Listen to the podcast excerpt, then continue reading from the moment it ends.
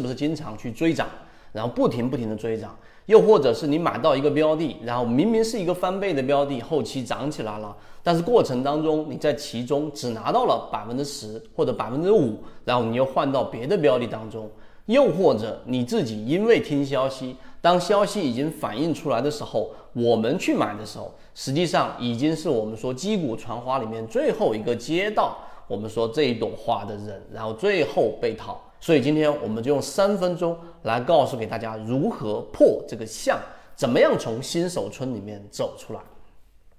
好，首先第一个走出来的关键就是我们不要在弱势标的当中浪费自己的时间。这专业和非专业的分水岭，稳定和不稳定的分水岭就在于这个地方。真正稳定的交易者，他们是不会在弱势标的当中浪费时间的。就不是说他不会买到弱势标的，也不是说他不会在弱势标的当中去下单，而是他不会停留。一旦啊出现问题，及时离场。而相反，我们说的新手一直在里面绕圈的新手，往往会在弱势标的当中抱着幻想，一直持有个股，导致大部分的资金被锁在里面，没有办法买别的标的。好，我们回到实战，当它出现大级别的背驰，要及时离场，不要在弱势标的里面连续性的停留。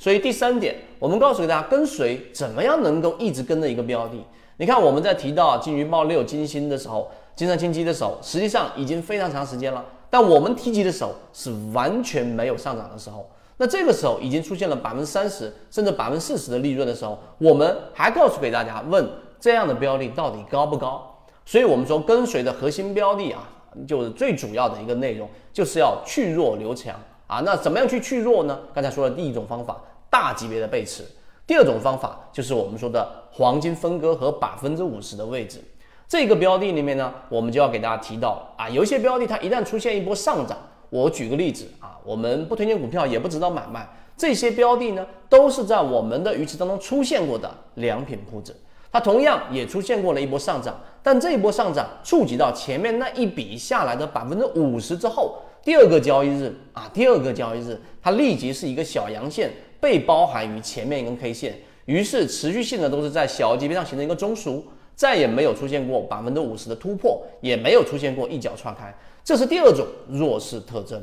所以你明白这一种之后，在第二个小阴线的时候，实际上你就会把这样的标的放到备选鱼池里面去观察，而不是在里面持久的恋战。所以今天我们只讲两个点来告诉给大家如何跟随。正是因为你有这样的跟随能力，有去弱留强的这个能力之后，你就等于走出了新手村，因为你再也不会把你百分之八十甚至百分之百的资金锁定在一个很弱势的标的当中。那强势和弱势的差异，大家都看到了。那你的资金在哪一边，就决定了你后面的收益曲线到底是平稳的，甚至下跌的，还是我们说稳定持步的上持行持稳定的这个上行。这个就是我们说。跟随的两个核心主题，